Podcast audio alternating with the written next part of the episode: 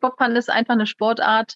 Es ist einerseits unfassbar brutal, also wie gesagt, die Geschwindigkeit, das Gefühl in den Kurven, wenn man in den Bob reingepresst wird und sowas, aber gleichzeitig ist es extrem sensibel. Man muss halt wirklich auf den Punkt genau arbeiten. Das muss alles hundertprozentig passen. Und dieses, dieses Zwischenspiel zwischen, glaube ich, brachialer Gewalt und Feinfühligen ist das, was einen so daran fasziniert.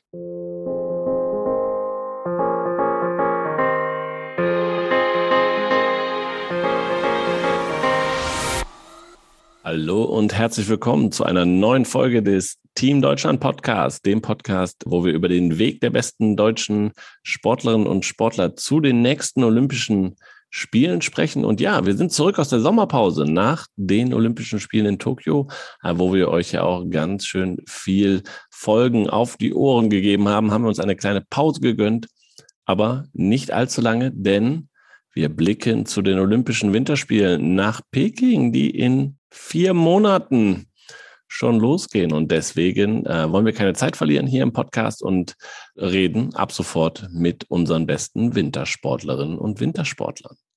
Ja, bevor wir zu unserem heutigen Gast kommen, äh, möchten wir uns noch bei unserem Partner bedanken, denn dieser Podcast wird unterstützt von der Sparkassen Finanzgruppe und überall in Deutschland stehen die Sparkassen an der Seite der Menschen und ermöglichen ihnen die wirtschaftliche und soziale Teilhabe. Im Sport engagieren sie sich jährlich mit über 90 Millionen Euro für Vereine, das deutsche Sportabzeichen, die Eliteschulen des Sports, Team Deutschland und Team Deutschland Paralympics. Und warum? Weil es um mehr als Geld geht. Genau.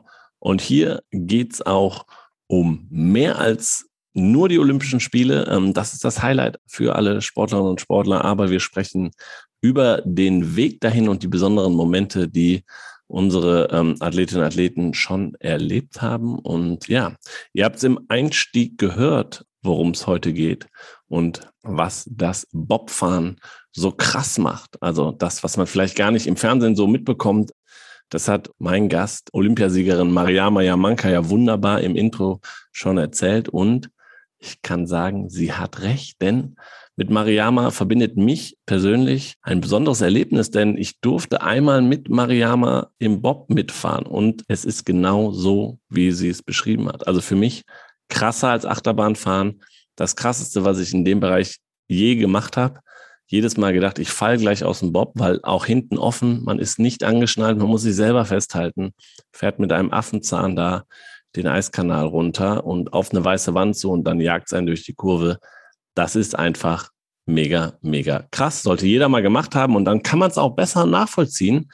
Und ja, genau über das, über die Faszination des Bobfahrens, aber eben auch über die besonderen Tage in Pyeongchang, wo Mariama aus dem Nichts quasi Olympiasiegerin geworden ist. Da sprechen wir jetzt drüber und deswegen freue ich mich, dass Mariama so kurz bevor es für sie zur Olympiabahn nach Peking geht, um da eine interne Selektion zu fahren, nochmal hier zu Gast ist im Podcast. Herzlich willkommen. Hallo. Schön, dass du da bist. Äh, wo erwische ich dich denn gerade? Ich habe gehört, ihr seid kurz vor dem Abflug nach China. Ja, genau. Wir sind letzte Woche in Winterberg Bob gefahren, haben uns da ein bisschen quasi eingefahren, haben jetzt nochmal diese eine Woche zu Hause und dann geht es nächste Woche los nach China zur Vorbereitung. Zu Hause heißt für dich Berlin? Nein, äh, Oberhof. Das ist ja jetzt seit einigen Jahren meine sportliche Heimat. Deswegen bin ich da gerade. Erledige noch all die Dinge, die so kurz vor der Reise noch anstehen. Ja. Okay.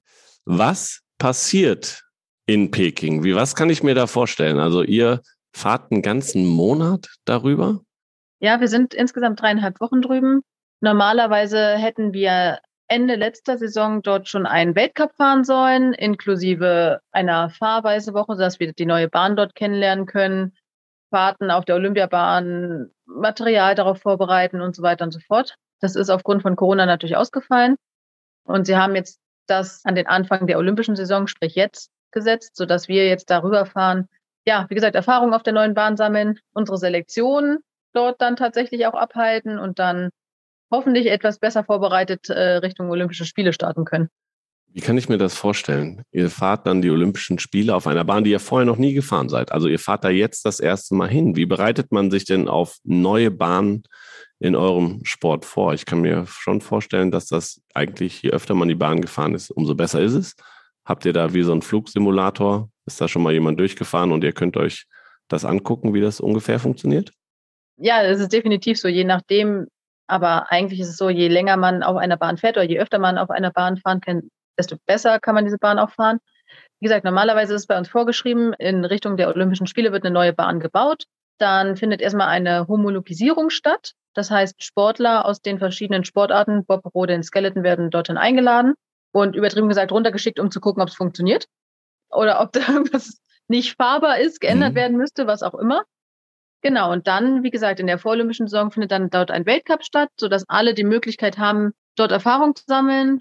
Manchmal ist es dann auch so, dass in, in der Olympiasaison nochmal am Anfang oder so eine Art Trainingslager abgehalten wird. Ja, und dann kommen halt die Spiele.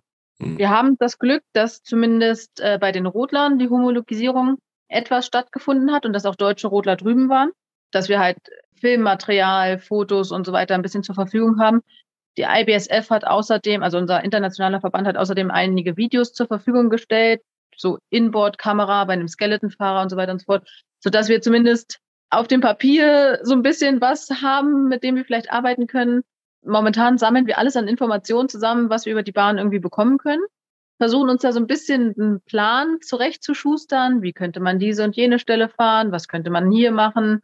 Und so weiter und so fort. Aber im Endeffekt ist es immer so, man geht am Anfang, man geht mit den Trainern eine Bahn ab, bespricht die verschiedenen Punkte, weil man ja wirklich in jeder Kurve irgendwo lenken muss und so weiter. Ja, und dann setzt man sich rein und probiert, ob man das hinbekommt. Bei einer neuen Bahn, wie jetzt zum Beispiel der Olympiabahn, ist es natürlich so, dass auch unsere Trainer nicht wissen. Also mhm. wir haben alle Ideen. Wir sind ja auch nun relativ erfahren in der ganzen Sache. Wir haben alle Ideen, was man machen könnte. Wir werden dann sehen, ob es funktioniert. Aber du weißt, du könntest mir jetzt schon sagen, erste Kurve ist eine Linkskurve ja, welche Kurve wann kommt, wie viele Kurven, wie lang die Kurven und so, das sind halt Sachen, die man sich am besten im Vorhinein schon mal so einprägt, einfach damit man dann, wenn man dort vor Ort ist, mehr schon an den kleineren Sachen, wie doll muss ich hier lenken, muss ich hier lenken, an welcher Stelle sollte ich wo sein in der Kurve. Deswegen, das ist quasi diese gesamte Vorarbeit, die man macht, bevor man das alle erstmal irgendwo runterfährt.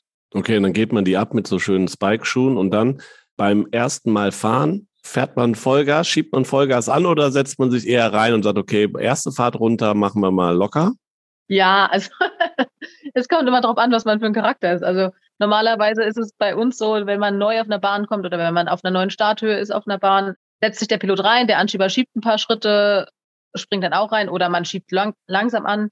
Wir haben halt allerdings auch Leute, so ein Johannes Lochner zum Beispiel, der gibt dann halt auch gleich Vollgas, weil man muss natürlich auch realistisch sagen, Unten macht es kaum noch einen Unterschied, ob du oben langsamer losgelaufen bist oder schneller. Also von den kmh her. Du bist vielleicht ein kmh langsamer oder so. Das wird es aber auch gewesen sein.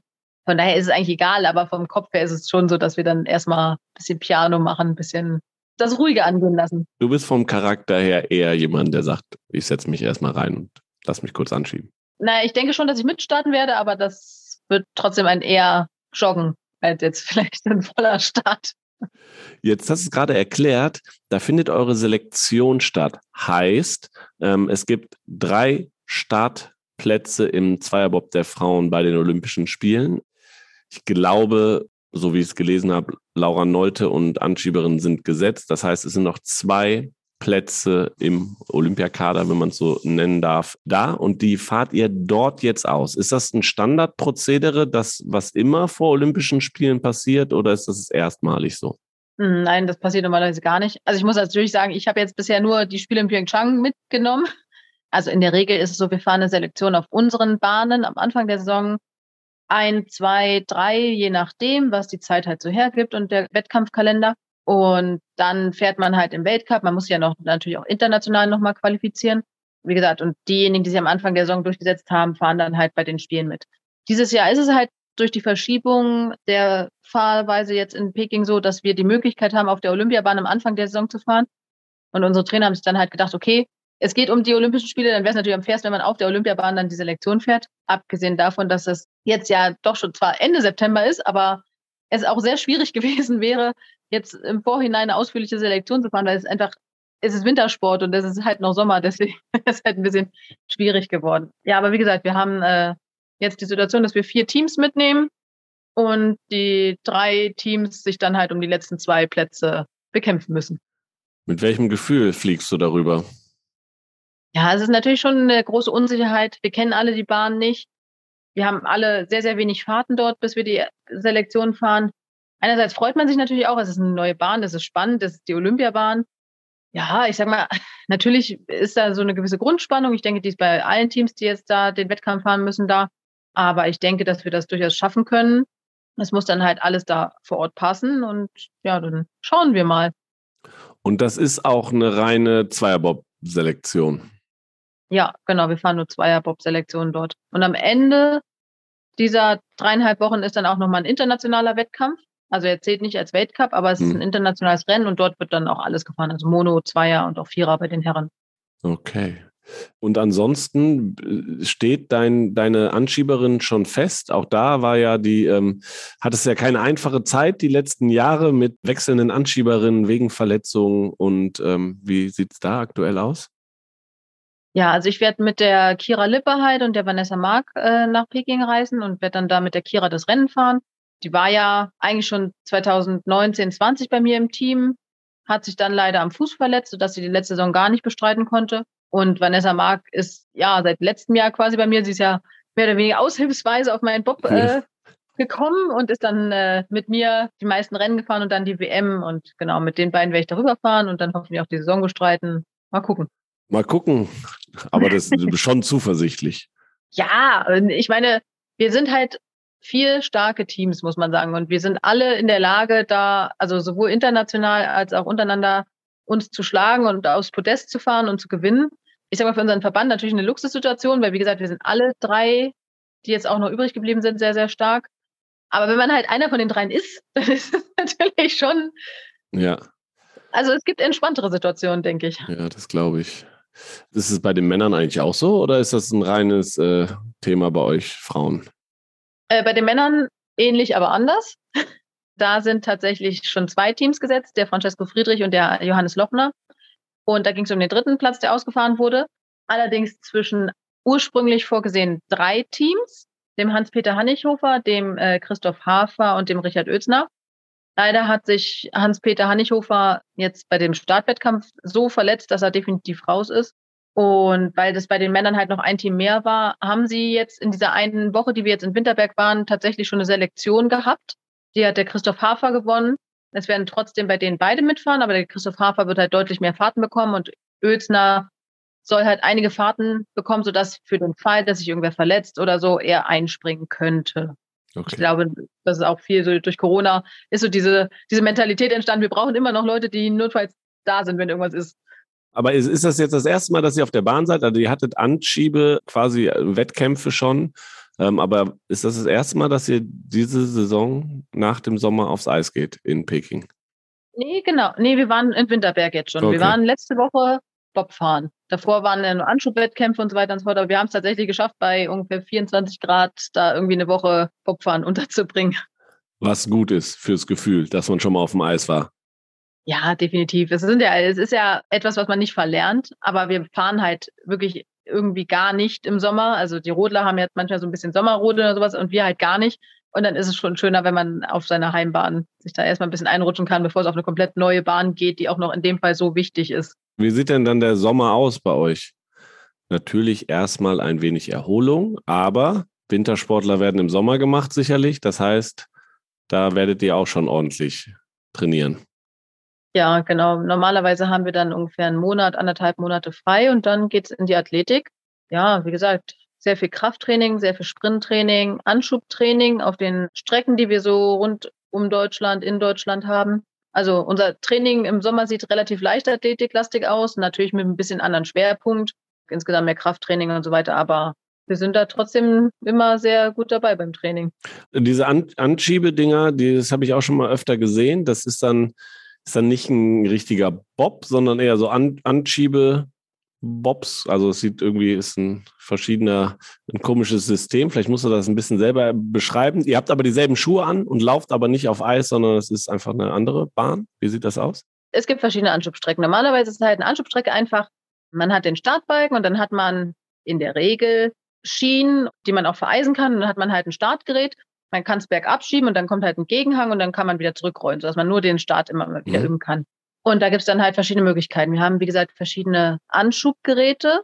Also die haben dann quasi die ganzen Bügel und so und auch die Abstände und die Ausmaße, die so ein Bob hat. Man kann halt aber Gewicht zu- und entladen, dass man das leichter, schwerer machen kann. Auf manchen Startstrecken haben wir auch noch Original-Bobs. Da geht es dann eher darum, nach dem Motto, dass man die Einstiege in den Bob halt üben kann. Gerade im Vierer ist das ja für die Männer extrem wichtig. Genau. Und dann haben wir zum Beispiel in Oberhof eine Startstrecke, die man auch vereisen kann. Das heißt, die ersten Monate liegt dann da Tartan aus und wir machen das normal in Leichtathletik-Spikes und wenn das dann halt vereist wird, ja, nehmen wir unsere normalen Eisspikes und dann geht es da auf Eis weiter. Die meisten Anschubstrecken haben halt nur Tartan. Da kann man dann halt das normale mit Spikes machen. Jetzt bist du aber ja nicht nur Anschieberin, sondern auch, du lenkst den Bob auch. Gibt es denn da für dich dann nochmal spezielle Trainingsinhalte, weiß nicht, Reaktionsvermögen, irgendwie, ob du psychologisch noch irgendwas machst, dass du konzentrierter bist oder den Druck besser aushältst? Also an sich muss ich sagen, für uns im Sommer gibt es eigentlich keinen Unterschied zwischen Piloten und Anschiebern, was das Training angeht. Wir trainieren eigentlich das Gleiche, also sollten wir zumindest, weil wir auch mit anschieben müssen. Und ich sag mal, spezielles Training, das liegt, glaube ich, oftmals eher so an einem persönlich, ob man jetzt sich, was weiß ich, sportpsychologische Unterstützung sucht oder irgendwelche neuroathletischen Übungen macht oder Reaktionsgeschichten und so weiter und so fort. Da muss man selber sich, sage ich mal, seinen Weg suchen. Wie machst du es denn? Ich fahre Motorrad oder fahre schnell Auto. Also ich hatte teilweise mit einem Sportpsychologen zusammengearbeitet und so. Da ging es aber jetzt aber nicht um dieses Spezielle beim Lenken, sondern eher allgemein und eher eine Berufskrankheit von Bobfahrern, dass wir einfach alles, was mit Geschwindigkeit zu tun hat, sehr, sehr geil finden. ja, Motorräder, Autos, Flugzeuge, egal. Hauptsache schnell. Dann sind wir ja schon bei einer Faszination der Sportart. Was macht für dich Bobfahren aus? Geschwindigkeit, Geschwindigkeit, Geschwindigkeit? Geschwindigkeit, Druck, Achterbahn. Ja. ja, man muss sagen, Bobfahren ist einfach eine Sportart. Es ist einerseits unfassbar brutal, also wie gesagt, die Geschwindigkeit, das Gefühl in den Kurven, wenn man in den Bob reingepresst wird und sowas, aber gleichzeitig ist es extrem sensibel. Man muss halt wirklich auf den Punkt genau arbeiten. Das muss alles hundertprozentig passen. Und dieses, dieses Zwischenspiel zwischen, glaube ich, brachialer Gewalt und Feinfühligen ist das, was einen so daran fasziniert. Wie gesagt, für die meisten Leute ist es halt wie Achterbahn, nur ohne Sicherheitsgurt. Man muss dazu sagen, dass ich durfte schon mal bei dir mit dem Bob mitfahren, ne? Und ja. das war wirklich das, also ich muss sagen, war krasser als jede Achterbahn. Das kann man sich nicht vorstellen. Das ist so krass schnell. Man fährt auf eine weiße Wand zu vor der Kurve und also das sollte jeder, der die Chance hat, sollte das mal machen und man ist halt nicht angeschnallt. Ne? Man muss sich selber festhalten. Man denkt, man fällt hinten raus, weil hinten halt offen ist, gerade im Zweierbob. Das war heftig. Ja, aber wir können das gerne auch nochmal machen. Also. Das war, das war wirklich, es geht halt auch super schnell vorbei, aber es war mhm. auf jeden Fall eine super Nummer. Was, wie schnell ist denn so die Höchstgeschwindigkeit, dass man sich das mal vorstellen kann, die Zuhörerinnen und Zuhörer? Ähm, es kommt immer auf die Bahn an. Die sind alle unterschiedlich schnell. Das schnellste ist Whistler in Kanada. Da bin ich 150 gefahren. Und ich glaube, die Vierer-Bobs waren dann so bei 156, 157 km/h, so in dem Dreh. Das ist dann schon mit Abstand das schnellste. Hier in Europa haben wir auch St. Moritz. Da erreichen die Vierer-Bobs auch mal so über 150. Also das wird dann auch wirklich eng, das Blickfeld, muss man sagen. Ja. Also in Moritz geht's, aber in Whistler, das ist halt wirklich anstrengend. Und dann das Lenken. Wie funktioniert das? Du sitzt vorne drin, guckst gerade noch so aus dem Bob raus, damit du irgendwie windschnittig da sitzt. Und dann, wie lenkst du? Sicherlich nicht mit einem Lenkrad, sondern eher mit Seilen, wa? Ja, genau. Also es gibt kein Lenkrad, aber es ist eigentlich trotzdem prinzipiell ein bisschen ähnlich wie bei einem Auto. Man hat halt die Vorderachse des Bobs, wo die beiden Kufen drauf sind. Die ist beweglich nach rechts und links. Und auf dieser Vorderachse sitzen quasi so zwei Hebel. Und an diesen Hebeln sind Seile befestigt. Die habe ich in der Hand. Prinzip, ich ziehe rechts, die Kufen drehen sich nach rechts, der Bob fährt nach rechts, übertrieben gesagt. Da kommen dann halt noch viele Faktoren zusammen. In den Kurven, der Druck und so weiter und so fort. Das hat halt viel mit Physik dann zu tun. Aber das Prinzip ist tatsächlich ähnlich wie bei einem Vorderantrieb bei einem Auto. Also wie gesagt, da kann man das sich ungefähr so vorstellen. Kann man das irgendwie definieren mit der Geschwindigkeit, was so eine Fehlertoleranz, also die stelle ich mir so super, super winzig vor, wann du in eine Kurve einlenkst, ja oder nein, dass du diesen Zeitpunkt triffst bei diesen Geschwindigkeiten? Ja, das Ganze ist schwierig zu sagen. Es kommt natürlich auch immer sehr auf die Kurven an. In vielen Kurven gibt es eine gewisse Marge, an Möglichkeiten, wo man sagt, vielleicht ist in der Mitte die Optimallinie, aber wenn du 20 Zentimeter drüber oder drunter bist, da passiert jetzt auch nichts. Das ist dann vielleicht nicht so schön, nicht so schnell, aber hm, dann gibt es halt so Sachen, die dürfen dir halt auf keinen Fall passieren. Es gibt zum Beispiel auch gerade in Whistler, da gibt es diese bekannte 50-50-Kurve. Die habt ihr selber so getauft. Ja, wir haben die selber getauft, aber inzwischen heißt sie, glaube ich, auch so. Weil das Problem ist, das ist eine Kurvenkombination und da ist halt der Punkt, wenn du vor der 13 dann eine Bande bekommst, dann hast du halt eine 50-50 Chance, dass du auf die Seite gehst, also dass du halt stürzt. Oder zum Beispiel auch in Winterberg im Labyrinth auch unten auch übrigens Kurve 12 und 13 eigentlich gleiches Prinzip. Wenn du eine Bande bekommst, wird es kritisch. Das sind dann Hundertstel, Tausendstel Sekunden, die dann halt äh, stimmen müssen. Kopffahren hat auch viel mit Physik zu tun. Da geht es ja nicht nur darum, was ich an einem bestimmten Punkt mache, sondern was ich auch zum Beispiel 20, 30 Meter davor gemacht habe und wo ich dann halt am Ende dadurch lande. Das ist ja immer so dieses, wo sollte ich sein in der Kurve? Wo bin ich? Was passiert dann, wenn ich nicht da bin, wo ich sein sollte? Der Lauf muss eigentlich von vorne bis hinten sehr gut funktionieren. Ansonsten wird es schwierig, Fehler vom Anfang irgendwie nochmal äh, wegzumachen. Ja, das ist eh so das Ding. Also wir bewegen uns ja immer im Hundertstelbereich und selbst da haben wir manchmal schon Zeitgleichheiten und sowas. Von daher ist es halt schon so, man muss eigentlich schon sehr, sehr perfekt und fehlerfrei fahren. Fehler wirklich auszubügeln, ist zumindest zeitlich kaum möglich.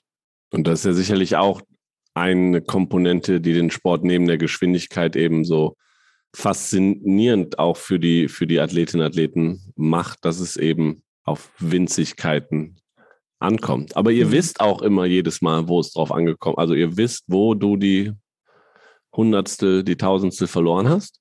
Äh, in der Regel schon. Also jeder Pilot hat, glaube ich, so ein Gespür dafür, ob er jetzt die bestimmten Punkte getroffen hat oder ob, ob ihm Fehler unterlaufen sind. Mit ein bisschen Erfahrung kann man auch ungefähr einschätzen, was eigentlich Fehler so kosten. Klar, manchmal steht man sich da und fragt sich, hey, der Lauf war doch gut, das war doch toll, ich verstehe nicht, wo ist die Zeit geblieben. Dann ist es mhm. manchmal eher eine Materialfrage oder irgendwo ist doch was passiert, was man jetzt vielleicht ein bisschen unterschätzt hat. Also wir wissen, wenn wir was falsch gemacht haben ja. in der Regel. Wie materialbesessen seid ihr? Bis tief in die Nacht in irgendwelchen Werkstätten abhängen und rumschrauben? Wenn es sich vermeiden lässt, nicht, aber ja. Kopfbahn ist definitiv eine Materialsportart. Wir haben eigentlich drei große Komponenten beim Sport. Das ist der Anschub, das ist die Fahrweise und das Material. Und ohne das Material funktioniert gar nichts. Von daher, wir sind da natürlich extrem hinterher. Es geht da auch um minimale Kleinigkeiten. Da geht's los bei den Schlitten an sich. Sowohl das Fahrwerk als auch die Aerodynamik, so Sitzposition oder sowas, da geht's halt auch schon rum. Und dann halt auch ganz extrem die Kufen. Nicht nur, welche Kufen man fährt. Es gibt immer unterschiedliche Hersteller. Die sind auf verschiedenen Bahnen immer unterschiedlich gut oder schlecht. Es geht auch halt um die Kufenpräparation. Und da verbringen wir vor Wettkämpfen in der Regel schon Stunden damit, um das hm. hinzubekommen. Das heißt dann halt mal, ja, an so einer Werkbank irgendwo in der Tiefgarage bei minus 20 Grad stehen und Kufen schleifen.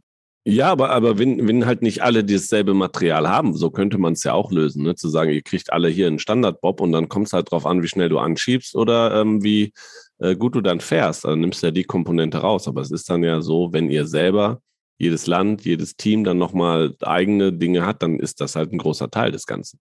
Ja, definitiv. Das war auch das, äh, was sie so ein bisschen beim Monobob einbringen wollten. Wir haben beim Monobob ja einen zentralen Schlittenhersteller und wir dürfen an den Schlitten nicht wirklich was verändern, dass sie quasi so einen Einheitsbob haben. Man muss aber sagen, dass es nicht möglich ist, zwei exakt gleiche Schlitten zu bauen. Das ist leider nicht wie bei einer Autoproduktion oder sonst irgendwas. Schlitten sind halt immer Einzelanfertigungen, weil wir, es werden ja nicht 500, 800.000 Schlitten produziert, sondern es werden ja immer einzelne gebaut und dadurch ist halt nicht so, dass wenn man da 20 Schlitten vom gleichen Hersteller nach dem gleichen Prinzip hinstellt, die alle gleich schnell sind. Und von daher muss ich sagen, ist es schön gedacht, aber praktisch halt nicht so umsetzbar. Außerdem, irgendwo gehört das Material halt auch mit zu dem Sport. Das ist wie wenn man sagt, man fährt Formel 1 mit Einheitsautos. Kann man machen, gibt auch Leute, die das befürworten, aber es ist halt irgendwo auch der Sport. Und da geht es halt auch um, wie sagt man, Technik, Krieg. Klar, wir Deutschen haben dann natürlich einen enormen Vorteil, aber es ist jetzt auch nicht so, dass die Ausländer da teilweise viel schlechter dastehen spannend.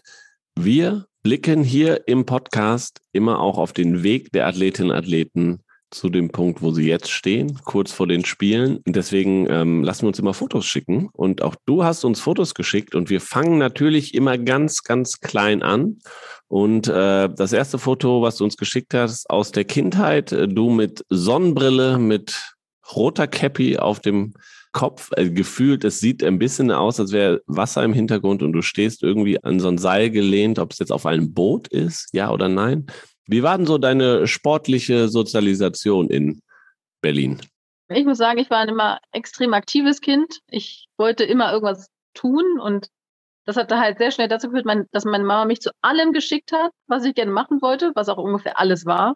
Also es ging los mit Kleinkindtouren, Schwimmen, Karate, Ballett, Reiten, Tennis, kurz mal Cheerleading, alles. Es war auch immer so, meine Freunde haben irgendwas gemacht und dann mich einfach mal mit und fand das toll und dann habe ich es auch gemacht und dann das nächste und so.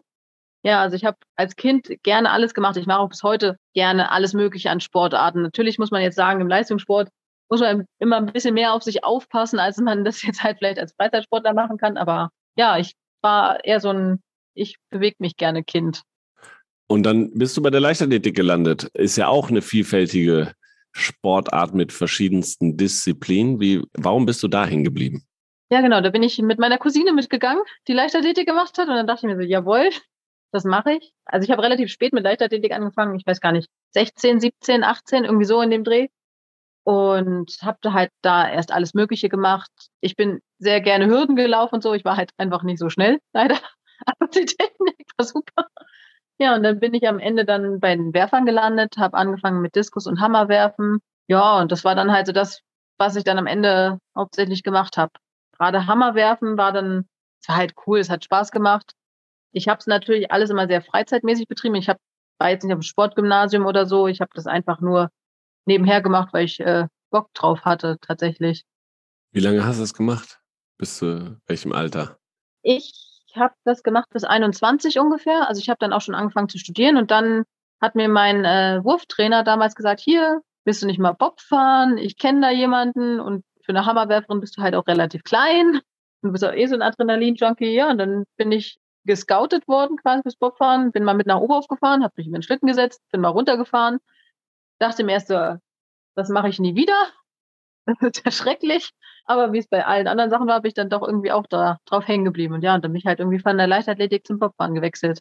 Was ja grundsätzlich äh, der gängige Weg ist, glaube ich. Also niemand fängt mit dem Bobfahren an. Ich weiß nicht, ob du kennst du jemanden, der mit dem Bobfahren angefangen hat? Nee, tatsächlich nicht. Also es gibt einige, die vom Skeleton kommen oder vom Rodeln. Bei Rodeln fängt man ja schon als ganz, ganz hm. kleines Kind an, so vier, fünf oder so. Skeleton auch im frühen Teenageralter, aber Bobfahren, da ist das Jüngste vielleicht so 16, 17, aber meistens auch dann im Zusammenhang mit diesen äh, Youth Olympic Games, mhm. die es mhm. dann immer gibt. Aber in der Regel sind wir alle 18, 19, Anfang, Mitte 20, teilweise auch Ende 20, wenn wir mit dem Bobfahren anfangen. Es ist aber auch gut so, muss man sagen. Bobfahren ist keine Sportart, denke ich, für Kinder oder für Jugendliche. Alleine schon, weil man sein Gerät ja durch die Gegend schleppen muss und da sollte man schon eine gewisse Kraft mitbringen und das jetzt vielleicht nicht irgendwelche jungen Teenager machen lassen, die noch nicht ausgewachsen sind. Dann nimm uns mal weiter mit, weil das nächste Foto, was wir haben, ist schon bei den Olympischen Spielen 2018 in Pyeongchang. Dazwischen dem Wechsel von der Leichtathletik mal ein bisschen Bob ausprobieren. Äh, wie in so einem Zeitraffer, wie ist es weitergegangen? Man fängt nicht direkt als Pilotin an. Ist man, ist immer der erste Step, dass man Anschieberin wird? Inzwischen nicht mehr. Inzwischen gibt es viele Leute, die direkt als Pilot angefangen haben. Ich habe tatsächlich als Anschieberin angefangen. Ich habe dann, wie gesagt, ich bin meine ersten Fahrten gefahren, habe dann äh, mit einer Trainingsgruppe in Potsdam trainiert. Am Ende des Sommers gibt es halt immer so einen zentralen Leistungstest, wo man dann halt mitmacht. Und da habe ich halt mitgemacht und bin irgendwie halt in Europacup als Anschieberin reingerutscht. Hab dann quasi aus dem, aus dem Stegreif meine erste Saison gehabt beim Bobfahren, bin halt als Anschieberin im Europacup mitgefahren, dann noch meine zweite Saison als Anschieberin und am Ende der zweiten Saison habe ich dann gesagt, ja, ich würde halt gerne auch mal selber fahren, mal gucken, wie es ist. Sieht lustig aus. Darf man das einfach so sagen? Oder sagen die Trainer dann immer, hm, bei dir kann ich es mir vorstellen, bei dir aber eher nicht? Also sie geben natürlich schon Empfehlungen ab, aber ja, ich, ich denke, jeder von uns kann es mal probieren, wenn er es möchte. Es gibt tatsächlich auch sehr viele Anschieber, die sagen, niemals im Leben, never, ever, ich will das gar nicht sehen. Von daher sind die, Pilo äh, sind die Trainer wahrscheinlich auch ganz happy, wenn mal irgendwer von denen sagt, ach ja, ich mhm. würde schon mal probieren. Genau, und dann äh, bin ich als Pilotin mein erstes Jahr gefahren. Man hat ja am Anfang Lehrgänge innerhalb von Deutschland, wo man einfach nur die deutschen Bahnen kennenlernt, ganz viele Fahrten macht, in Ruhe lernt. Ähm, also wir haben dann an den Bobbahnen nutzen wir dann auch die Rodelstatuen, sodass man nicht am Anfang direkt von oben fährt, sondern von weiter unten. Und dann erarbeitet man sich die Bahnen Schritt für Schritt. Ja, in meinem ersten Jahr habe ich mich so oft aufs Maul gehauen. Also wirklich so oft. Das war schon nicht mehr cool. Aber ich bin dabei geblieben. Verzweifelt dann die Anschieberin, die dann sagt immer, was machst du denn da vorne? Ja, also meine Anschieber waren schon teilweise Helden, wenn die halt wieder mit reingestiegen sind. Ja, es ist halt so. Als Anfänger stürzt man halt einfach. Manche stürzen mehr, manche stürzen weniger. Es muss dann halt irgendwann Klick machen. Das ist halt der wichtige Punkt. Als Anschieber von Anfängern wirst du halt dick gepolstert, ne? du kriegst äh, Kevlarwesten, du kriegst Protektoren und dann aufmuntern, dann klappst auf die Schulter, du schaffst das schon und dann geht's los. Sehr gut. Wann hat es wann hat's bei dir Klick gemacht, wo dann auch ähm, Trainer und gesagt haben, okay, die ist auch jemand für einen Weltcup? Ich bin dann noch eine zweite Saison gefahren, da ich, habe ich dann auch schon angefangen, Europacups zu fahren und so. Und ähm, Anfang meiner dritten Saison bin ich dann die Selektion gefahren und bin da Dritte geworden. Und dann hieß es ja, ab in Weltcup. Und das war tatsächlich ein bisschen schwierig, weil ich, man muss eine gewisse Anzahl an Europacups fahren, bevor man in den Weltcup darf, sodass ich halt erstmal das noch fertig bekommen musste. Ja, und dann äh, bin ich in den Weltcup gelandet. Dann haben wir noch ein Rennen in Europa am Königssee gehabt und dann ging es direkt nach Nordamerika. Innerhalb von drei, vier Wochen drei neue Bahnen, inklusive Bahnen wie äh, Lake Placid oder Whistler, die halt sehr, sehr extrem sind. Dann in Europa weiter auch auf Bahnen, auf denen ich noch nie war und dann am Ende meine erste Weltmeisterschaft. Also ich war nach der ersten Saison, war ich fix und alle. Ich hatte so viele neue Bahnen kennengelernt, das war extrem viel für den Anfang. Fix und fertig, ja, aber auch gesagt, ich bleib dabei. Also ich habe es in so kurzer Zeit ja auch geschafft. Ich meine, wenn du vorher gesagt hast, du hast auch Sport, auch Leichtathletik gar nicht so leistungsmäßig gemacht, so, sondern bist du auf einmal, ist halt Leistungssport. Ist, ist ja. das war es für dich eine einfache Entscheidung? Ja, es, es war eine Möglichkeit für mich. Ich habe normal studiert und habe dann beim Bobfahren halt irgendwie angefangen. Und als ich dann gesagt habe, ich mache Pilot, wurde mir dann halt die Möglichkeit gegeben, dass ich äh, in die Sportfördergruppe der Bundeswehr komme. Also quasi Vollzeitsportler, Profi mhm. werde. Und ich muss sagen, zu dem Zeitpunkt war ich mir mit meinem Studium eh nicht so ganz sicher, ob das wirklich so das ist, was ich machen möchte. Und dann habe ich mir gedacht, okay, nutzt du die Gelegenheit, machst jetzt mal ein paar Jahre Sport und guckst mal, wo es dich hinbringt. Und danach kannst du immer noch studieren, weil wie gesagt, mhm. das war halt eh so ein Punkt, wo, wo ich mir vielleicht eh was anderes gesucht hätte. Und dann dachte ich mir, ja gut, probierst es mal als Leistungssportler, wer weiß, wer weiß, wo du landest. Wo du gelandet bist, ist 2018 äh, auf jeden Fall bei den Olympischen Spielen. Wie lange warst du vorher im Weltcup? Das war mein drittes Jahr im Weltcup. Genau, mein erstes Jahr im Weltcup. Ganz neu im Bankland. Im zweiten Jahr kam dann Annika zu mir, dann sind wir Europameister geworden und dann das dritte Jahr war, waren dann die Olympischen Spiele am Ende. Mit welchem Gefühl bist du hingefahren zu deinen ersten Spielen? Das ist ganz schwierig. Die ganze Saison war ja schon sehr schwierig. Wir hatten zu dem Zeitpunkt zwei Teams, die in einem ähnlichen Bereich waren, mich und Annika und dann halt das Team von Steffi Schneider.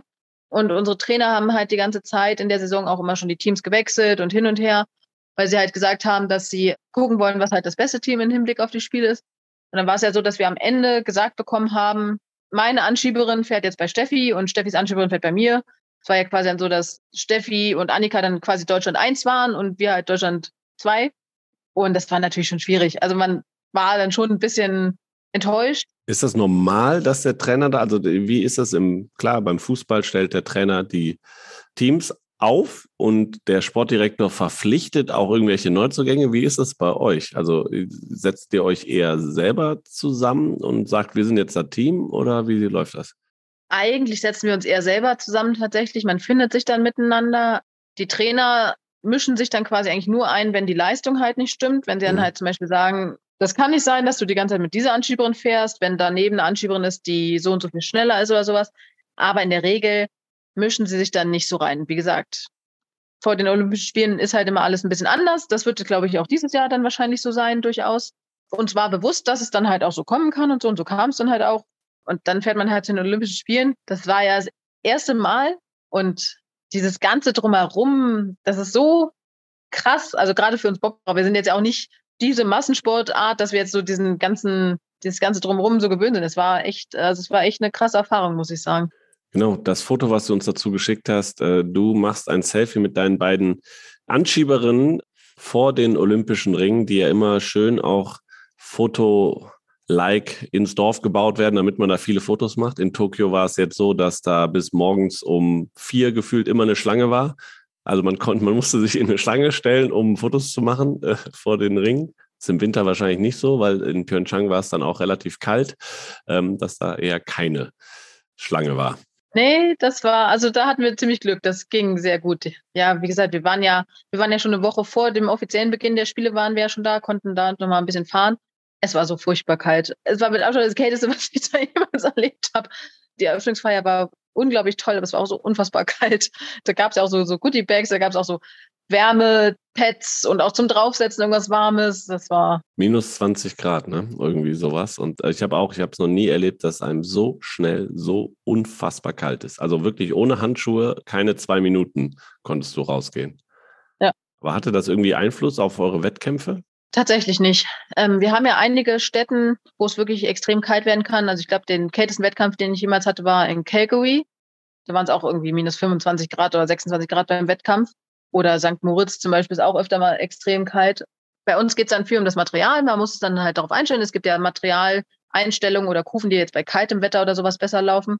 Ansonsten, du musst dich draußen warm machen. Irgendwie zieh halt ein bisschen mehr an. Und die paar Minuten, die du halt dann nur im Rennanzug bist, die sind ja bei uns so Badeanzug dünn, hm. musst du durchhalten. Schaffst du schon. Okay. Wir hatten dann teilweise in Calgary zum Beispiel auch den Rahmen, da halten sich unsere Anschieberin fest, mussten wir mit Tape umwickeln, weil sie ansonsten daran festgefroren wären.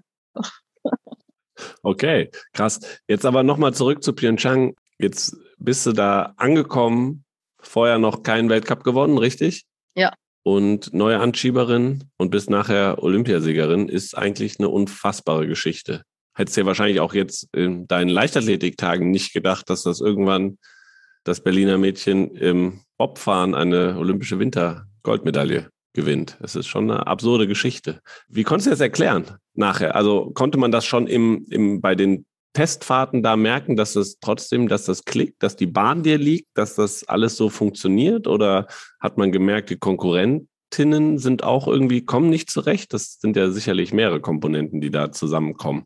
Ja, auf jeden Fall. Ich muss sagen, wir sind halt hingereist wir hatten noch nie einen Weltcup gewonnen. Ich meine, wir waren schon auf dem Podest, auch mehrfach und so. Also ich hätte uns jetzt persönlich so zum erweiterten Favoritenkreis gezählt. So Top 5, 6. Und ja, ich bin tatsächlich ohne eine konkrete Vorstellung dahin gefahren. Man hatte halt gedacht, okay, vielleicht läuft ja gut, wer weiß. Aber eigentlich wirklich ohne konkrete Vorstellung.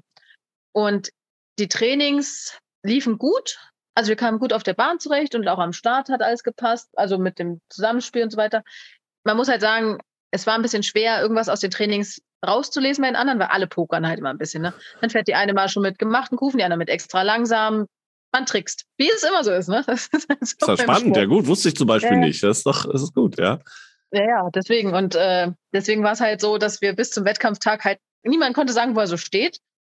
Und ich muss sagen, für mich, das waren ja zwei Wettkampftage, die gingen halt auch wie im Flow. Ich war zwar da, ich war halt aber auch nicht so richtig da. Und am ersten Tag war es ja so, wir sind da ja quasi nach Reihenfolge gestartet, also nach Weltcup-Ranking. Das heißt, ich bin als drittes gestartet, komme ins Ziel und dann waren wir halt Zweiter. Okay, komisch. Na ja, jetzt kommen ja halt noch ein paar krasse, halt, wie gesagt, auch die anderen Deutschen, Steffi Schneider und so. Seien wir realistisch, die werden wahrscheinlich an uns vorbeiziehen. Ja, und dann zog aber niemand an uns vorbei. Das war, war ich schon ein bisschen irritiert, muss ich sagen. Und dann sind wir ähm, den zweiten auf, den fährt man in umgekehrter Reihenfolge, also die beste als letztes dass wir als vorletztes gefahren sind. Dann kommen wir unter dem Zieren, sind Erster. Ich so, hä? Warum sind die alle hinter uns? Naja. Und dann äh, ist es ja so, dass man sich dann diese Leadersbox stellt, man sieht dann halt das Bahnvideo, man sieht dann halt den nächsten hinter sich fahren. Und dann fuhr halt Ilana Myers-Taylor damals runter. Also man kennt sich ja ein bisschen aus. Und ich habe jetzt schon, ich habe schon im Video gesehen, dass sie zurückfallen wird. Also dass sie hinter uns fallen wird. Und ich stand dann da, ich glaube, da gibt es auch irgendwo ein Foto von mir, wo ich mir so die Mütze ins Gesicht ziehe und ich dachte, ach du Scheiße, wir übernachten jetzt auf dem ersten Platz bei den Olympischen Spielen. Das wird ja eine tolle Nacht. Also es ist auch nicht normal, dass man, ich glaube, bei Olympia fährt man vier Läufe, ansonsten fahrt, fahrt ihr weniger? Äh, bei den Weltmeisterschaften fahren wir auch immer vier, aber im Weltcup normalerweise ein, zwei, okay. also einen Renntag. Dieses Gefühl dazwischen zu übernachten ist natürlich dann schon, habt ihr überhaupt geschlafen? das war ganz lustig. Also ich habe überhaupt nicht geschlafen wir teilen uns ja dann immer ein Doppelzimmer und dann habe ich Lisa am nächsten Tag gefragt, und wie hast du so geschlafen? Und sie so, ja, ganz okay. Und du so? Ich so, ja, auch. Habt ihr euch gegenseitig angelogen? Ja, ja. ich habe gar nicht geschlafen. Oh, ich auch nicht. Ja, gut, aber es ist halt so. Wir mussten dann halt auch noch den gesamten nächsten Tag rumbringen. Wir hatten die Rennen ja mal abends. Gut, man ist halt auch beschäftigt, Kufen vorbereiten, Schlitten vorbereiten und so weiter und sich selber noch mal ein bisschen bewegen. Ja, und dann sind wir am zweiten Tag wieder in der eins bis letzter Reihenfolge gestartet, so als ich jetzt erst gefahren bin. Bin ich noch runtergekommen, habe gesehen, dass ich einen Bahnrekord gefahren bin, dachte mir, ja, alles klar. Hab noch gesehen, dass Elana Meyers-Taylor hinter uns war. Ich so, alles klar, mehr will ich gar nicht wissen. Ich wusste auch sowieso gar nichts. Keine Abstände, keine Zeiten, kein Nichts. Ich wollte das ja gar nicht wissen. Ja, und dann kam halt der letzte Lauf und da wird er wieder in umgekehrter Reihenfolge, also die Besten zuletzt. Das war so witzig, weil die, die Umkleide um uns herum immer leerer wurde und leerer wurde und man saß da halt einfach und war immer noch nicht dran und dachte hui, okay. Ja, dann sind wir halt runtergefahren. Und ich weiß noch, der letzte Gedanke, bevor ich halt runtergefahren bin, war, ja gut, und wenn du jetzt Zweiter wirst, ist ja auch egal. Ich meine, Zweiter bei den Olympischen Spielen, hallo, das ist ja trotzdem der Wahnsinn. Dann sind wir runtergefahren und dann, also das war, glaube ich, mit einer meiner besten Läufe überhaupt auf dieser Bahn und in so einer Situation sowieso. Und da dachte ich mir schon, da gibt es ja die eine Stelle, die halt bei uns immer so der Knackpunkt war und die habe ich genau getroffen. Und bin ich da mhm. durchgefahren und dachte mir, boah, das muss jetzt irgendwie reichen. Keine Ahnung, das muss jetzt ja reichen. Ja, dann sind wir ins Ziel gekommen und dann hat das halt auch gereicht. Sehr gut. Hat das trotzdem gedauert, diese zwei Tage im Flow, dann irgendwann ist der Flow ja weg und man findet vielleicht auch irgendwann mal Ruhe. Also ich glaube, die ersten Tage nach einem Olympiasieg oder gerade der, also das war, wenn es abends war, dann sicherlich noch der nächste Tag ist ziemlich voll mit Medienterminen und dies, das. Wann hat man mal so Zeit, das zu realisieren?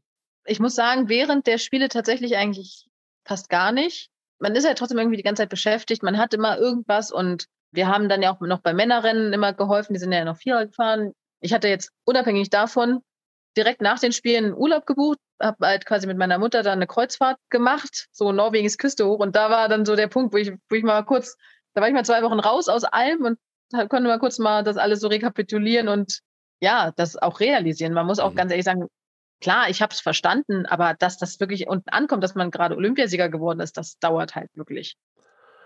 Ist es immer noch greifbar so? Also auch Richtung jetzt in vier Monaten sind die Spiele so?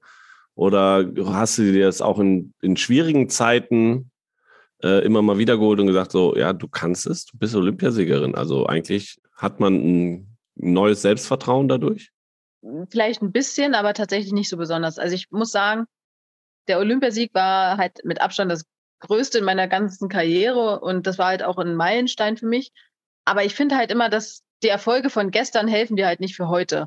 Mhm. Und wir wissen, dass wir gewinnen können und alles, aber es ist halt trotzdem auch so, jetzt ist die Situation halt eine ganz andere, beziehungsweise jetzt steht man halt wieder vor anderen Herausforderungen. Und ich denke gerne daran zurück an den Olympiasieg und dann freue ich mich darüber und auch, es kommen halt auch wieder diese Aufregung dazu, aber es hilft mir jetzt nicht für, sage ich mal, die aktuellen Sachen. Da bin ich halt eher so, dass ich sage, okay, ich konzentriere mich auf das Hier und Jetzt und versuche halt nach vorne zu gucken und nicht so, was habe ich bisher gemacht. Bist du denn auf dieser Kreuzfahrt angesprochen worden? Haben dich die Leute erkannt als Olympiasiegerin? Tatsächlich haben mich einige erkannt. Das war für mich selber auch überraschend. Genauso wie auch das Jahr danach in Whistler, beziehungsweise ich bin von Whistler aus dann auch wieder auf eine Kreuzfahrt in die Karibik geflogen. Dann saß ich da in Barbados in so einem Café, habe darauf gewartet, aufs Schiff zu kommen und dann läuft da so ein deutsches Grüppchen an mir vorbei. Ach ja, schönen Urlaub, Frau Jamanka. Was? Ich wurde ja. aber auch auf dem Schiff gefragt, ob ich diese Hochspringerin bin. Ach so, okay, nein. Bin ich nicht, danke. Ja, abgefahren. Aber ansonsten, du kannst noch rausgehen, ohne dass man dich erkennt. Also wie, wie ist das so? Wie gesagt, ich wohne ja in Oberhof, also. Da kennt man dich. Ja. ja. Man muss halt auch sagen, ich bin in Oberhof jetzt vielleicht. Also ich habe schon einen gewissen Wiedererkennungswert, ja. schätze ich mal. Ja, natürlich in Berlin oder sowas ist ja gar kein Problem. Hm. Ich bin auch froh drum, also ich brauche das jetzt auch tatsächlich nicht so, dass man mich da jetzt immer drauf anspricht und so. Ich finde es cool, wenn man halt sagt, dass, dass die Leute halt Wintersportler gerade jetzt im Bob fahren, jemanden wiedererkennen, weil man ja sagen muss, wir sind jetzt doch eher eine Randsportart. Aber für mich persönlich ist es schon entspannter, wenn ich das Gefühl habe, ich bin inkognito. Ja, okay. Wir gehen noch ein, ein paar ähm, Steps weiter nach dem Olympiasieg. Äh, nächste Foto, was du uns geschickt hast, ist ein Teamfoto. Ziemlich viele jubelnde Menschen, Trainer, Betreuer, Mechaniker, würde ich sagen. Und in der Mitte du mit einem sehr, sehr großen Pokal, einer Medaille. Annika Tratzek, deine Anschieberin daneben. Whistler Weltmeisterin geworden, direkt, also was heißt direkt im Anschluss, aber in 2019, ne? Nächste, nach Olympiasaison. War gut, die Bestätigung nochmal zu holen. Auf jeden Fall. Das war für mich auch so extrem wichtig. Also der Olympiasieg war halt unfassbar. Es war halt so das erste Mal, dass wir gewonnen haben. Und die ganze Saison danach war es mir so wichtig, einfach zu zeigen, dass das jetzt kein One-Hit-Wonder war, sondern dass wir das halt auch wirklich schaffen können. Ja, und dann ging es halt los in der Saison danach direkt auf einer neuen Bahn in Sigulda, wo wir auch alle neu waren. Da konnten wir halt dann direkt auch unseren ersten Weltcup-Sieg mal nachholen.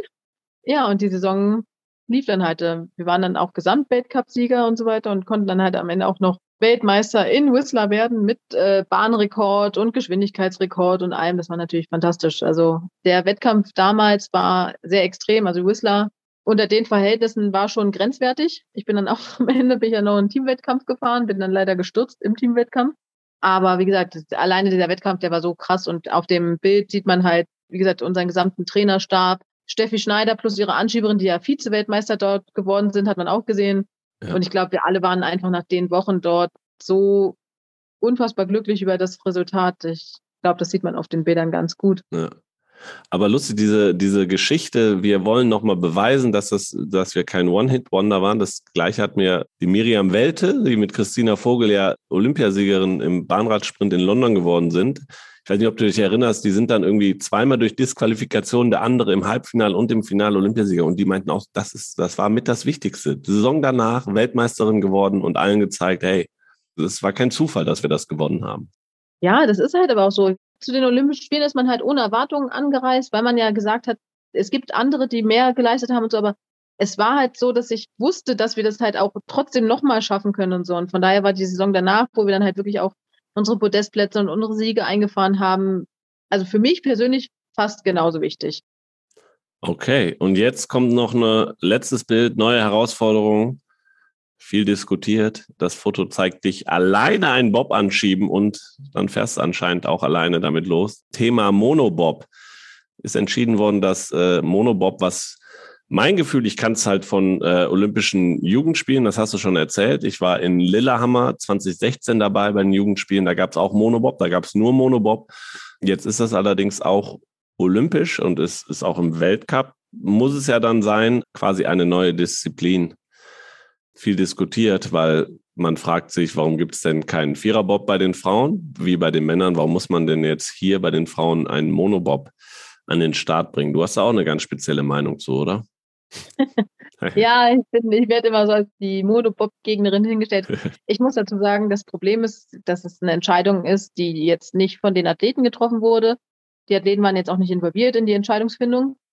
Die Grundprämisse war, dass man Gleichberechtigung bei den Spielen schafft, dass halt Frauen genauso viele Medaillen gewinnen können wie Männer.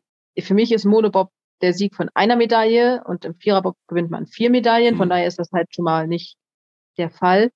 Wir müssen uns für die Olympischen Spiele in der Kombination, also Monobob zusammen mit Zweierbob qualifizieren. Und es ist nicht möglich, dass zum Beispiel jemand anderes als ich Monobob fährt. Es ist dann halt Mariama Yamanka muss den Monobob fahren, sodass es jetzt auch nicht so ist, dass wir den Sport für mehr Athletinnen öffnen. Dass zum Beispiel, was weiß ich, meine Anschieberin oder sowas Monobob fahren kann und ich fahre dann Zweierbob oder wir neue Athletinnen dazu holen, sondern es ist halt einfach so, die gleichen die den Zweierbob lenken, müssen auch den Mono lenken. Und von daher ist das für mich halt eh so ein bisschen absurd. Ich verstehe auch die Argumentation, dass man gesagt hat, ja, Viererbob wäre halt schwierig geworden, da wären es vielleicht am Anfang nicht genug Teams gewesen bei den Frauen. Dem gebe ich auch durchaus recht, aber man muss natürlich auch sagen, es wurde jetzt quasi innerhalb von vier Jahren eine Sportart für die Olympischen Spiele geschaffen. Und das ist ein insgesamt sehr kurzer Zeitraum und natürlich schafft man es dann vielleicht nicht, da 20 Viererbob-Teams an den Start zu bringen. Warum man das jetzt innerhalb eines so kurzen Zeitraumes so verzweifelt auf die Beine stellen wollte, anstatt zu sagen, für die Spiele 26 oder 30, bis dahin und so lange seid ihr dann im Weltcup oder so, ist halt jetzt leider so. Wir müssen Monobob fahren. Ich finde es immer schade, weil, wie gesagt, zwei Drittel unserer Mannschaft da komplett ausgeschlossen werden. Mhm. Die müssen unsere Kufen schleifen, die müssen unsere Schlitten schleppen, aber wir fahren da halt alleine runter. Deswegen finde ich es auch immer so witzig, wenn ich dann gesagt, wenn dann gesagt wird, ja, also ich werde ja dann oftmals so als große Gegnerin von Monobob hingestellt und ich denke, ja, aber ihr fragt ja zum Beispiel auch die Anschieberinnen nicht. Weil, wie gesagt, die finden das nicht toll. Ja. Die stehen einfach nur da und sind Schlittenträger. Deswegen, es ist halt einfach absolut nicht durchdacht und erfüllt meiner Meinung nach den Zweck, den es eigentlich haben sollte, überhaupt nicht. Jetzt mal rein von dieser eher sportpolitischen Komponente als Sport. Ist es komplett anders? Musst du anders fahren auf derselben Bahn? Ja, auf jeden Fall. Wir, wir hatten den Monobobs letztes Jahr bekommen und sind dann quasi direkt in Eagles ein Training gefahren und dann war halt Weltcup. Und letzte Saison ist es erst losgegangen damit. Ja, ja, letzte Saison ist, also es gab vorher zwar immer irgendwelche Bob, äh, Monobob-Trainingslager wurden angeboten, aber das waren halt auch nicht die Monobobs, mit denen wir jetzt am Ende die Weltcups bestreiten und auch Olympia fahren sollen. Von daher war es dann so, dass wir Deutschen das halt nicht, wurde bei uns nicht gemacht. Sodass wir letztes Jahr tatsächlich das erste Mal überhaupt Monobob gefahren sind. Die sind halt deutlich leichter und langsamer als normale Bobs. Und dadurch sind sie halt auch deutlich instabiler in der Fahrweise. Normalerweise nutzt man Monobobs für Anfänger, damit die halt dann nicht noch eine zweite Person gefährden, damit sie halt auch, wie gesagt, ein bisschen langsamer sind. Es erfordert auf jeden Fall ganz andere Linien als jetzt im Zweierbob. Man muss das alles ein bisschen flacher fahren, man muss ein bisschen mehr vorsichtig machen, weil wie gesagt, so ein Monobob rutscht halt auch gerne mal ab und driftet dann so vor sich hin und so. Das ist schon nochmal eine sehr andere Art des Bobfahrens als jetzt Zweierbob oder auch Viererbob.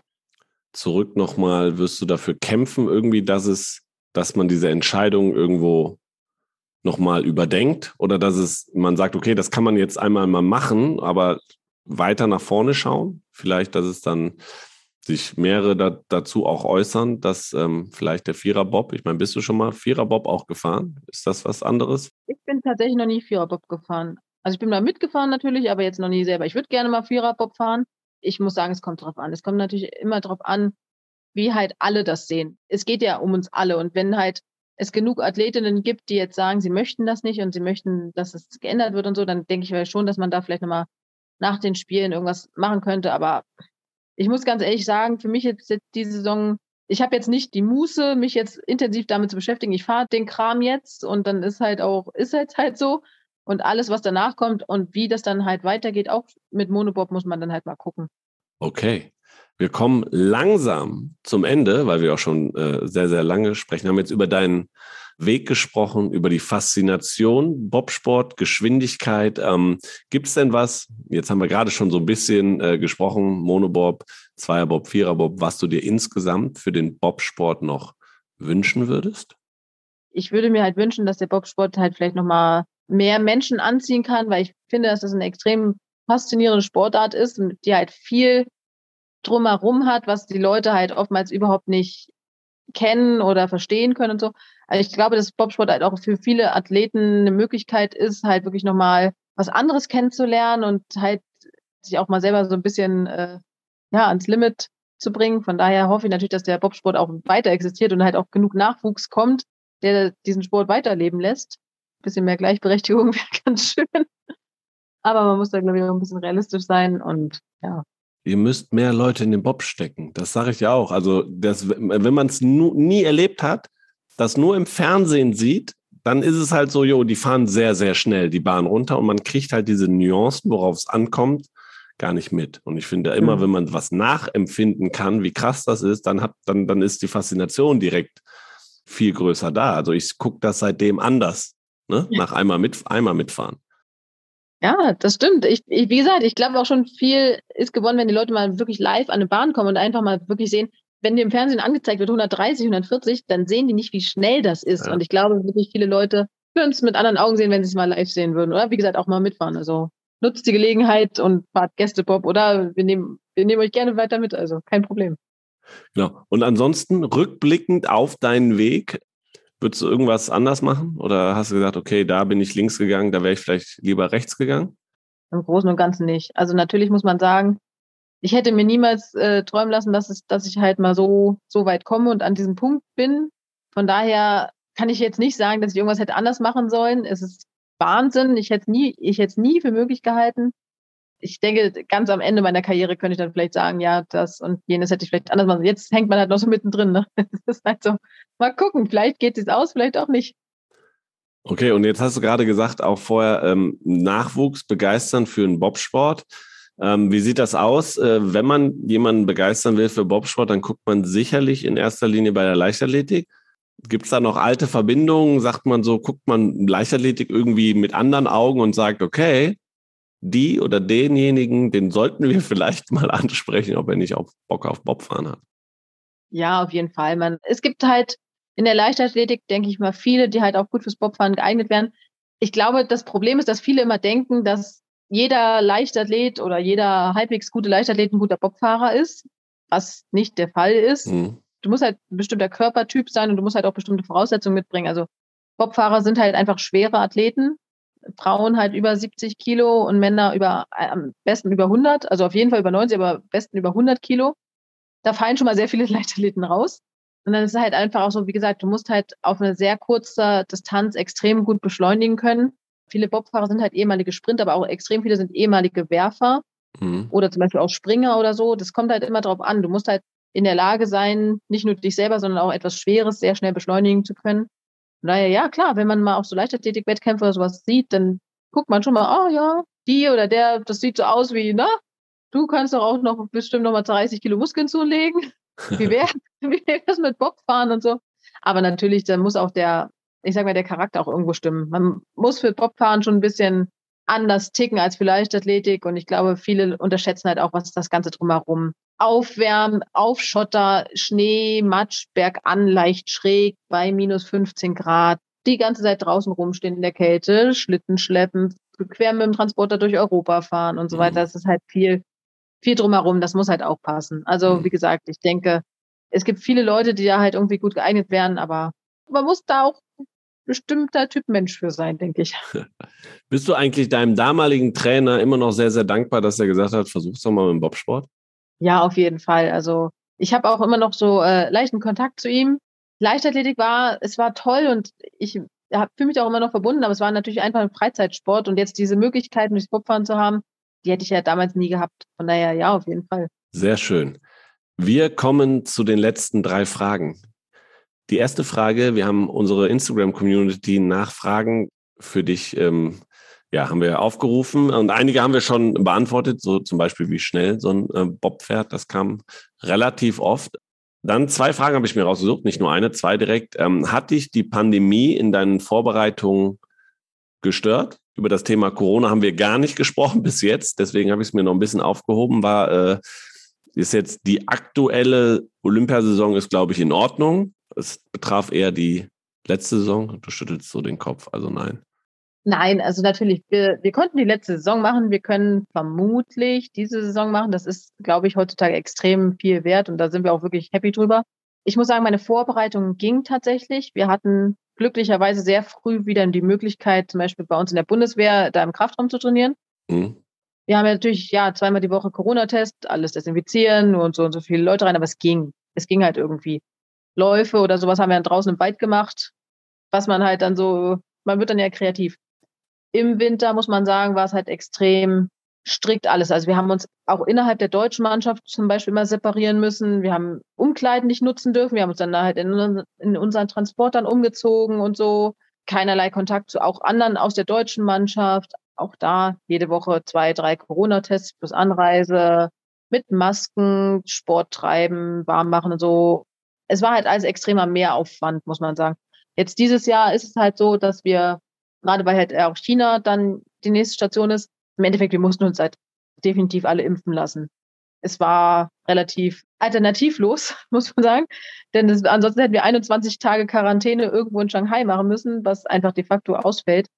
Für mich war das jetzt kein Problem und so, aber ich weiß, dass viele Leute natürlich irgendwo zumindest gern die freie Wahl gehabt hätten, mhm. ob sie sich impfen lassen oder nicht gab es nicht. Es war eher so ein Prinzip, du möchtest zu den Spielen? Impfen. Ende. Mhm. Anders geht's nicht. Indirekte Impfpflicht quasi. Ja, das ist halt so, den, den Chinesen ist es halt irgendwo halt auch wurscht, mhm. was man so persönlich möchte.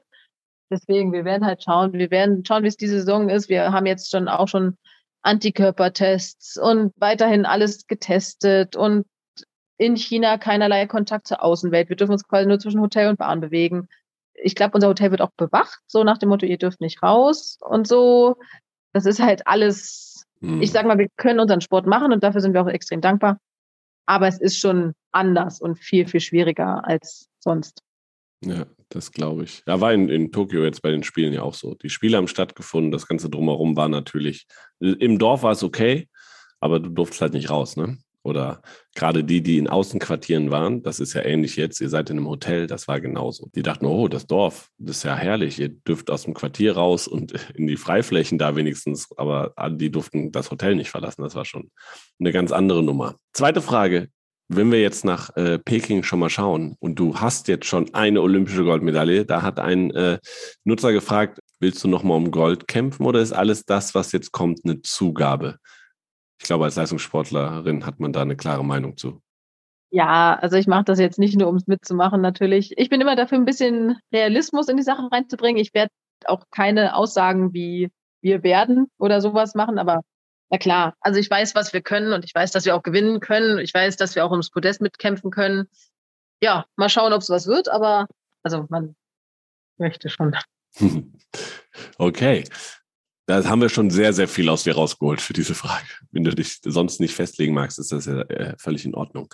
Vorletzte Frage. Ich schaue mir immer das Instagram-Profil ähm, meiner Gäste an und da hast schon mal einmal das Stichwort gesagt, Geschwindigkeit, was man natürlich viel sieht neben dem Bobsport du fährst gern Motorrad.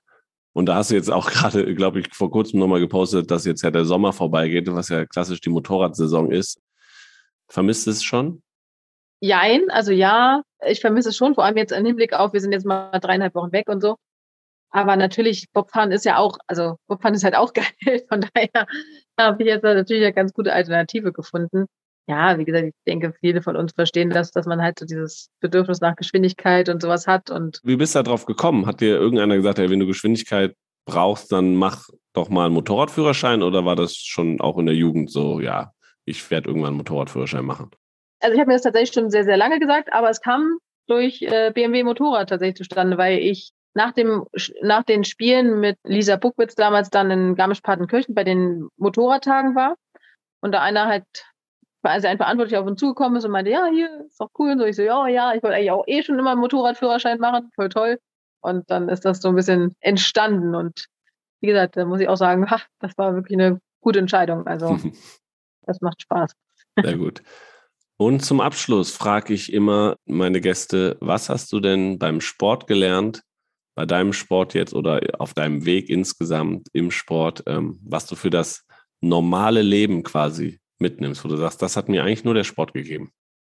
Neben vielen so praktischen Dingen, sowas wie Transporter fahren auf Eis und Glätte, handwerklichen Sachen und so. Ich glaube, dass gerade Bobfahren etwas ist, wo du sehr viel über dich selber lernst und auch so ein bisschen lernst, dich selber auch anders einzuschätzen, beziehungsweise auch realistisch einzuschätzen. Und ich glaube auch, dass ich jetzt in der Lage bin, auch mit Problemen anders umzugehen, mich davon halt auch nicht so so leicht überwältigen zu lassen, sondern dass man halt einfach, wie gesagt, man, aber muss manche Sachen halt auch einfach dann teilweise aus einem anderen Blickwinkel betrachten und dann kommt man da, glaube ich, oftmals schon sehr, sehr viel weiter. Und ich denke, dass das im Sport gerade bei uns dann schon viel ist. Ach ja, und, und Gruppen zu leiten oder Team, Teams zu leiten. Das habe ich, glaube ich, das musste ich auch lernen. Sehr, sehr spannend.